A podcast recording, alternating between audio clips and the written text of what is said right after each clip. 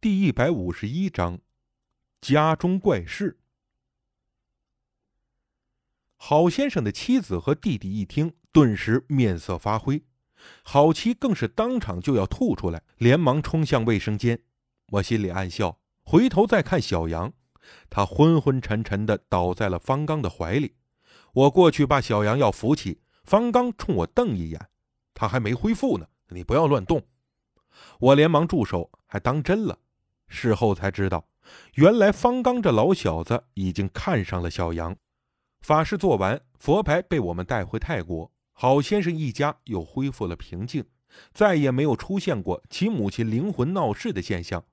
其实我特别奇怪，像阿赞师傅们这些奇奇怪怪的法器，比如那种头骨玉椰，是怎么过的安检呢？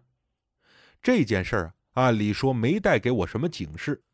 活人思念亲人逝者，就算有些偏激也能理解。但我第一时间给我姐打去电话，让她立刻带爸妈去医院做一个全面的检查。结果出来后还不错，我这才长吁了一口气。生死病死乃是自然的规律，至于死者那个世界到底是什么样的，谁也没有问过。经过这件事之后，小杨头几天啊，确实感到不太舒服。但过几天就好了，可从那以后，方刚对小杨的态度就变了。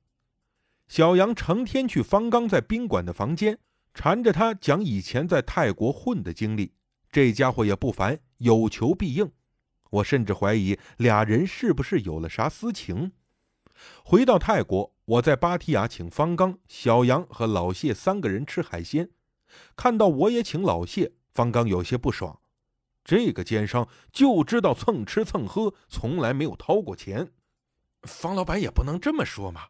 老谢嘿嘿的笑着，你看田老弟生意做的这么大，这手指缝里流出来的钱都比我多。他又好客，哪里能让我请呢？你说是吧，田老弟？我忍不住笑出声来，心想啊，能把不掏钱说的这么有道理，也只有老谢了。小杨看着老谢说。谢大哥呀，听方大哥说你从来没有请人吃过饭，是真的吗？老谢边把虾肉往嘴里塞，边含糊不清的摇头，也不知道是否认还是承认没请过，反正没工夫回答是真的。次日，小杨自己去泰国旅游，我也回到罗勇表哥家。几天后的一个晚上，睡到半夜，我忽然醒了，觉得浑身不舒服，却又说不出哪里不对。爬起来想出去接点水喝，听到楼下似乎有动静，难道表哥还没有睡吗？我迷迷糊糊地走向楼梯，想在客厅沙发上坐会儿，缓缓脑子。走到半路，借着一楼窗外的月光，隐约看见沙发上坐着一个人，目视前方一动不动。客厅黑咕隆咚的，既没有开灯，沙发正对面的电视也没有开，这人是什么习惯？我以为是表哥也睡不着，就走过去想打个招呼。越走近越才发现，这坐在沙发上的人是个女的，因为能看到长长的头发，身材也比较苗条，明显不是表哥。难道是表哥的女朋友？那我下来就有些太唐突了。正打算转身上楼，那女人慢慢转过头看着我。我看不清她的长相，但不知道为什么却觉得不太对劲儿。这时，我的视力已经渐渐地适应了夜晚的光线，看得似乎更加清楚了一些。发现这个女人身上有异常，像是在流血。我又走上前几步，那女人也慢慢站起身，好像就是为了让我看得更清楚。田老板，你还好吗？女人忽然说出了这句话，声音有些耳熟，但又想不起来在哪里听过。我一到楼梯口，那里也有一个控制电灯的开关，瞬间客厅亮了。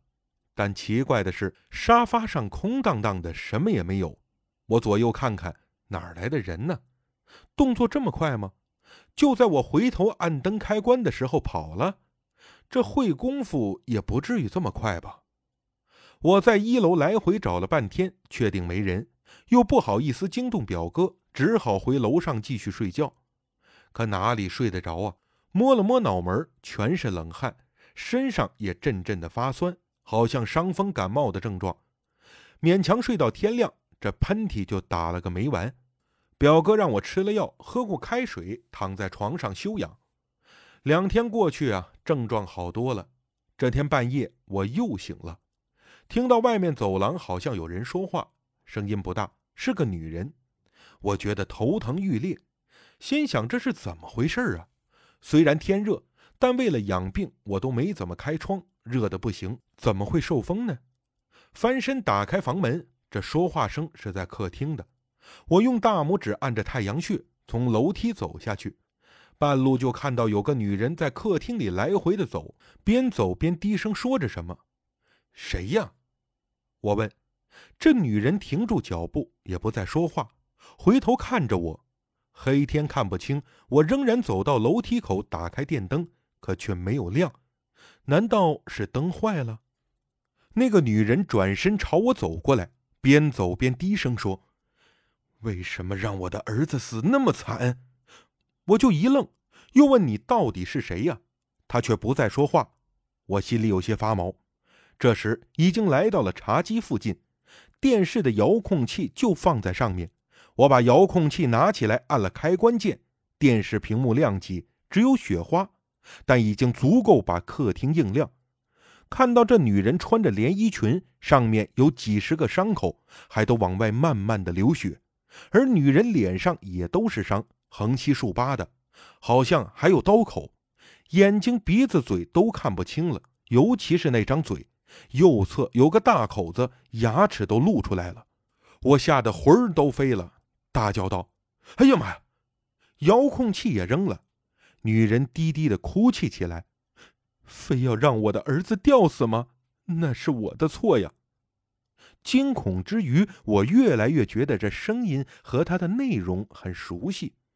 猛然想起之前有个也在罗永的胡女士，开服装店的，因为喜欢赌而在我手里请过能转赌运的阴牌屁股定。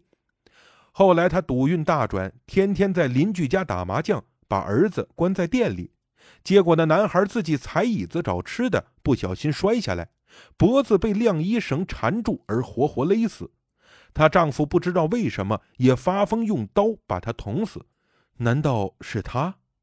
但长相看不清，我也不能肯定，只能从声音判断有些相似。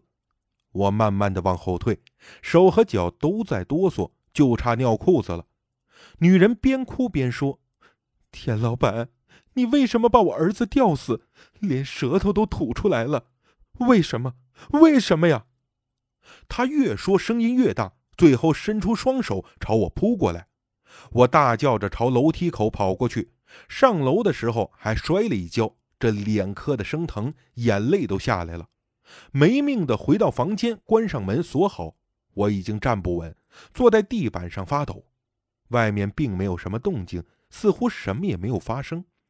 半分钟后，我刚要站起来，忽然有人咣咣的敲门，我差点吓得没蹦起来。